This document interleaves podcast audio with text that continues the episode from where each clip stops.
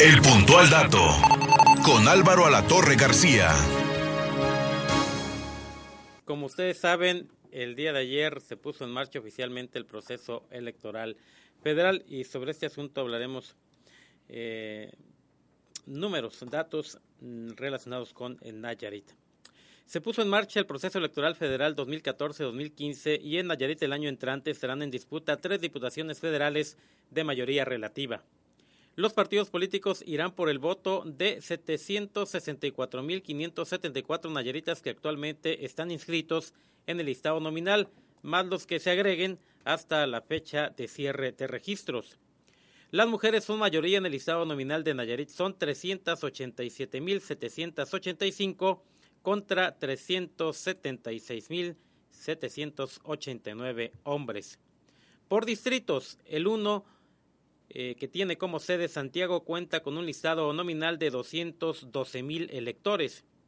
Tepic es sede del Distrito 2 y cuenta con 273 mil 35 electores inscritos en el listado nominal, en tanto el Distrito 3, cuya sede es Compostela, tiene un listado de 279 mil 539 ciudadanos registrados.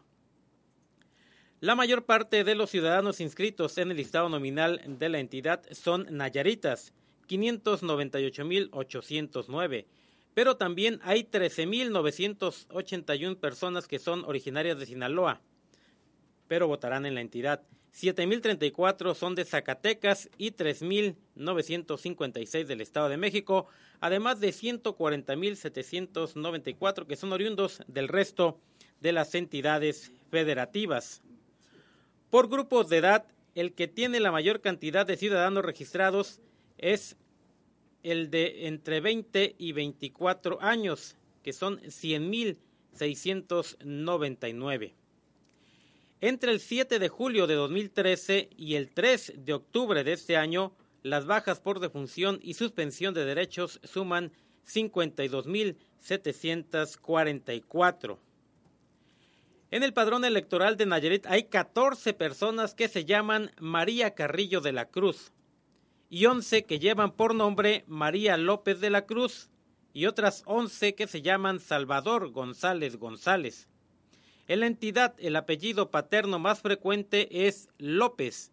26.533 ciudadanos lo llevan.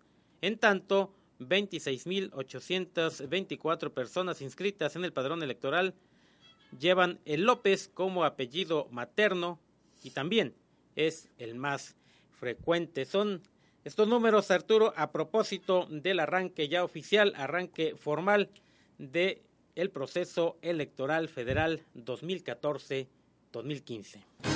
El puntual dato con Álvaro Alatorre García.